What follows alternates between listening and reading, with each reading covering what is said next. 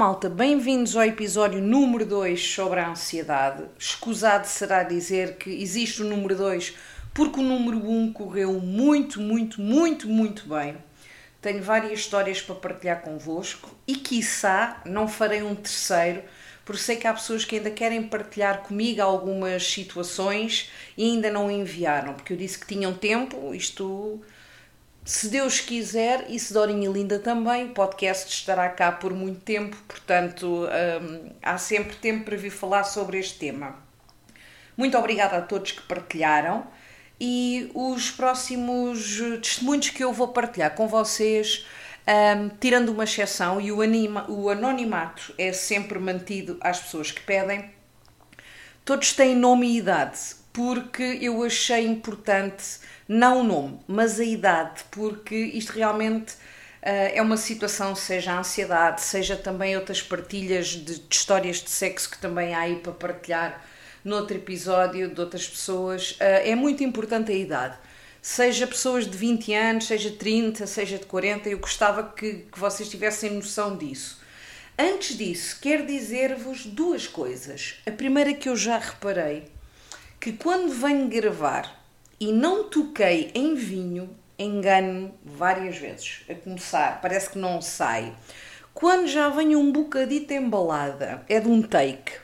Ou seja, é quase sempre de um take, mas uh, arranca logo de uma vez. E quando ainda não carreguei, I beg your pardon, quando ainda não bebi um copo, uh, às vezes não vai à primeira. O que é que me acompanha hoje, meus amigos? Tenho aqui um baby que já comprei dentro do confinamento, Tapada das Gamas, adega cooperativa David Higueira, eh, vinho regional alentejano, portanto, trincadeira aragonês, alfrocheiro.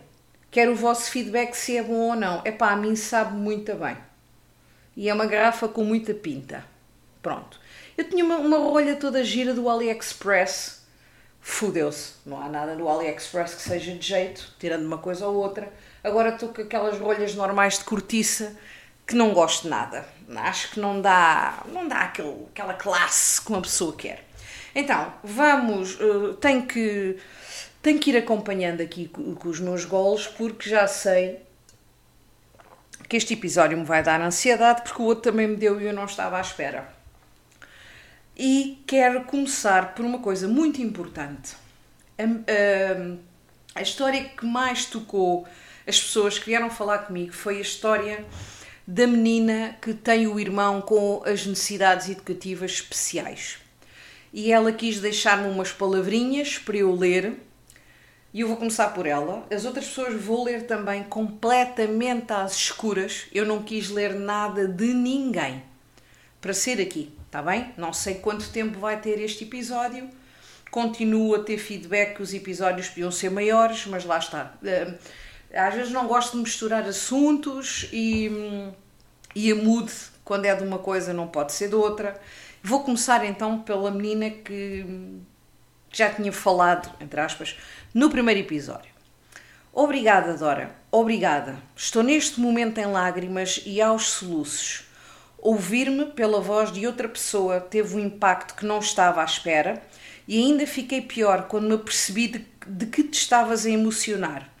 E a juntar-se à minha história todas as outras. Identifiquei-me tanto com tanta gente.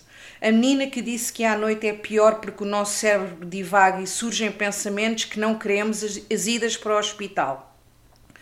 Este é um tema que devia ser muito mais vezes abordado e agradeço-te mais uma vez por falar sobre isto e agora vou ver se me acalmo. Quero deixar um abraço enorme a todas as pessoas que partilham as suas histórias. Continuamos de mãos dadas e a lutar contra este bicho que nos consome. A ti desejo o maior sucesso e o melhor deste mundo. És um exemplo a seguir e agradeço as tuas sugestões, a tua boa disposição e os teus fantásticos projetos. Um beijinho muito grande. Pronto, eu tenho que sempre ter cuidado para não dizer os nomes, mas se disser também corto-os na edição. Uh, isto já começa já me começa aqui a faltar o ar. Agora vou falar-vos, este caso é de uma menina chamada Bárbara. Estou só aqui a confirmar, a confirmar a idade, mas eu penso que é 34 anos. Bárbara, 34 anos. Olá, estou a ouvir o teu episódio sobre a ansiedade. Uma pessoa fica aflita só de ouvir a aflição dos outros. Eu não dei experiência porque. Eu não dei experiência nenhuma porque sempre achei que tinha mais a vertente depressiva que de ansiedade. Mas ouvir o podcast também tenho algumas histórias. Pouca gente falou disto que te vou falar porque quase todas as pessoas que falaram têm uma coisa em comum. São introvertidas e não partilham os seus problemas com os outros. Eu sou o oposto. Eu conto tudo que, passa, o que se passa comigo e ponho-me a jeito. Continuo a preferir isso do que passar pelas coisas sozinha. A minha maior forma de expressão da ansiedade é o overthinking. O grande exemplo é quando toco ao telefone e é o meu diretor de serviço. Acho sempre que me vai chamar a atenção de alguma porcaria que nem sei o que fiz. É só ridículo, porque nós adoramos e a maioria das vezes é só para pedir alguma coisa. Ataques de pânico não tenho por aí além. Sinto que estou a ficar um pouco descontrolada e ponho-me a dizer números ao calhas. Há números ao calhas na minha cabeça e controlo. Tive só dois episódios em que não me controlei. Em ambos estava de urgência e foi uma merda. Um ainda era interna. Tinha-me divorciado do meu companheiro, a minha família tinha imensas doenças graves e eu lidei de forma exemplar com tudo. Quando as coisas acalmaram, o meu cérebro pifou. Acho que foi mais burnout do que ataque de pânico, mas simplesmente deixei de processar o que o doente me estava a contar. Saí e fui imediatamente ao gabinete do chefe e fui de férias. Ele percebeu na boa, mas quando voltei à especialista mais velha que estava comigo de urgência, passou a odiar-me e passei o pior ano da minha vida nas mãos dela, porque quando passei a especialista, ela era a minha chefe direta. A outra especialista que estava comigo, que eu adoro, disse-me que eu era fraca. Essa doeu. Recentemente tive outro porque fiquei coberta de problemas gravíssimos. Estava de urgência também e não, e não sabia pedir um exame no computador. Saí, pedi ajuda a uma colega. Ela é que falou com o chefe porque eu estava em choro compulsivo. Ele chamou-me e disse-me que era impossível alguém lidar com queijo, com queijo tudo, e perguntou em que me podia aliviar para eu conseguir. Deu-me o maior conselho da minha vida. Funcionou melhor que a psicóloga ou psiquiatra. Disse que eu tinha de me focar em mim, na minha filha e no meu marido e largar os outros. O que eu quero dizer com tudo isto é que expor-nos pode ter coisas más, mas ajuda a selecionar quem vale a pena. Vou partilhar outro testemunho convosco, a Mafalda, que tem 25 anos. É um testemunho pequenino, igualmente importante. Também sofro de ansiedade e já cheguei a tomar muita medicação quando acabei a faculdade. Andava completamente drogada até que chegou uma altura e disse: Chega. Agora, passados dois anos, sinto que preciso de voltar a falar com algum médico. O facto de estar em casa sem trabalho ainda veio piorar a ansiedade. Quero voltar a ser normal e não esta pessoa nervosa com tudo. Foi bom ouvir as histórias das outras pessoas e da tua, claro. Beijinho grande.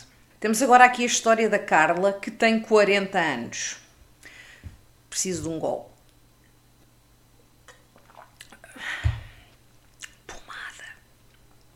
Venho partilhar contigo um bocadinho da minha história sobre a ansiedade. Sempre fui uma miúda com uma personalidade muito forte. Nunca me deixei levar muito pelas ideias dos outros. Claro que tinha as minhas dúvidas, mas deixava-as para quando estava sozinha e nunca mostrei as minhas fraquezas. Devido a questões de déficit de atenção e dislexia, nunca fui uma das melhores alunas, mas safei-me sempre sem problemas.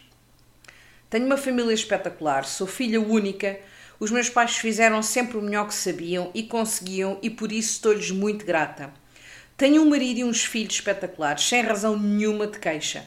Tenho um trabalho que gosto muito, agora com a pandemia estou impossibilitada de o executar, mas sei que isto é uma fase.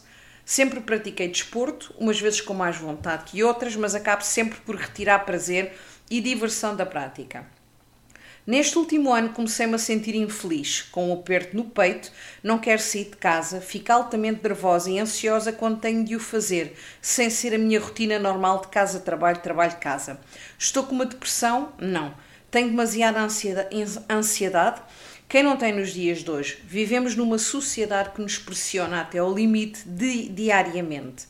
Estou com esgotamento ou algo do género? Não, mas não estou bem. Fui à psiquiatra, estou medicada, ela acha que foi um acumular de situações e que vai passar rápido sem deixar mazelas. Eu espero bem que sim. Se já estou maravilhosa novamente, não. Uns dias estou melhor do que outros, mas sei que é um processo, uma fase e que vai passar.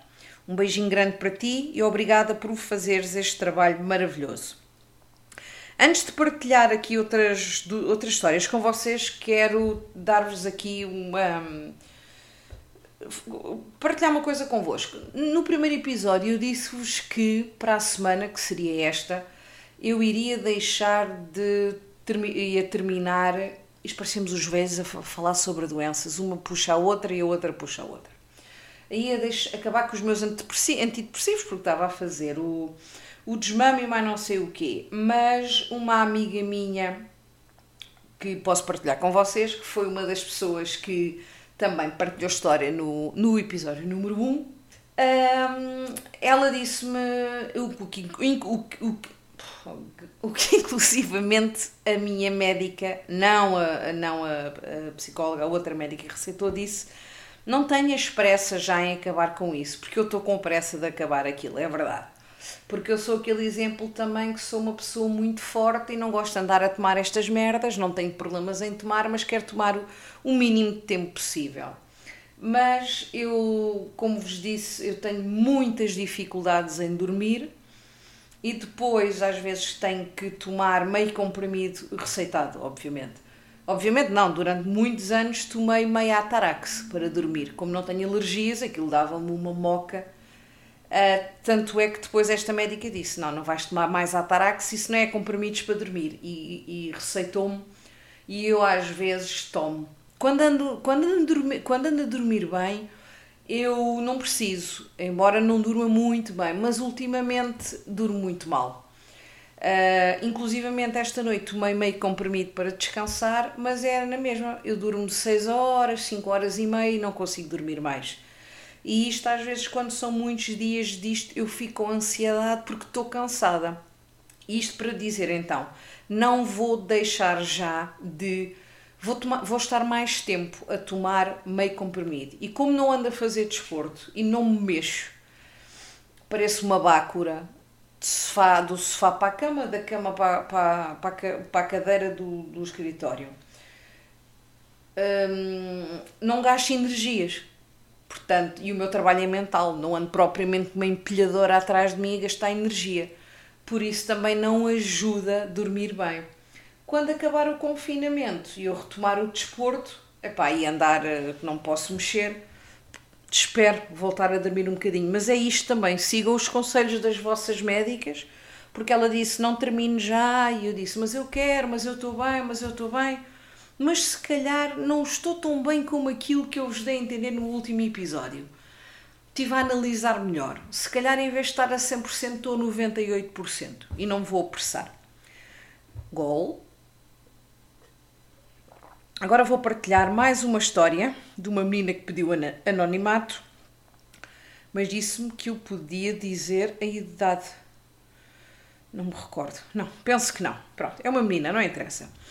Olá, Dora. Estou neste momento a ouvir o teu novo episódio e, antes de mais, queria dar-te os parabéns pelo teu trabalho no Booktube e agora no podcast. Gostaria de ter visto o teu story para partilhar a minha ansiedade. Apesar de ainda ser nova, lembro-me de andar na escola primária e chorar durante as férias por estar tão nervosa por regressar às aulas. Só devo ter tido dois ataques de ansiedade e espero que não se repitam. A minha pior fase foi durante o meu 12 ano preparação de exames nacionais, tentar saber o que ia seguir na faculdade, a dúvida de seguir para a faculdade ou ir para o mercado de trabalho, etc. Contudo, o que me fez procurar ajuda no psicólogo foi o facto de literalmente estar a dar comigo em doida. Mas basicamente não vivo com o meu pai desde os dois anos de idade, porque infelizmente teve de emigrar sozinho para conseguir uma vida melhor a mim e ao meu irmão. Claramente acabei por não crescer tão ligado ao meu pai, ao ponto de me esquecer dele. Isto começou a afetar-me muito a nível psicológico porque me sentia culpada e ingrata por o meu pai estar a fazer um esforço tão grande e eu nem conseguia desempenhar o papel da filha. Eu sentia que tinha que pensar nele constantemente, era o mínimo que se podia fazer, certo? Comecei a sentir raiva de mim, a chorar por tudo e por nada, e para piorar, nem conseguia falar em condições com o meu pai, o que acabava por agravar a nossa relação. Enfim, tudo o que esteja associado a pai faz-me chorar imenso, porque é um tema extremamente sensível para mim e não consigo comentar isto com os meus amigos por me deixar tão vulnerável. A ajuda do psicólogo foi muito importante para mim porque fez-me compreender que era uma atitude completamente normal, dada a sua ausência e que precisava de fazer as pazes comigo mesma. Ainda não consegui chegar a esse patamar, nem sei se algum dia irei. Hoje em dia, a minha ansiedade está mais associada à faculdade, que se manifesta até no acne e fez-me questionar várias vezes das minhas capacidades, se serei bem-sucedida, se sou minimamente inteligente, visto que nem na minha primeira opção consegui entrar. Enfim, muita coisa. Ficou uma mensagem enorme e peço desculpa por isso, mas o episódio foi mesmo muito importante para mim e emocionei-me com algumas das histórias. Espero que tu e todos os que compartilham as suas histórias estejam bem e que consigam ultrapassar de modo, de algum modo, esta filha da puta que é a ansiedade.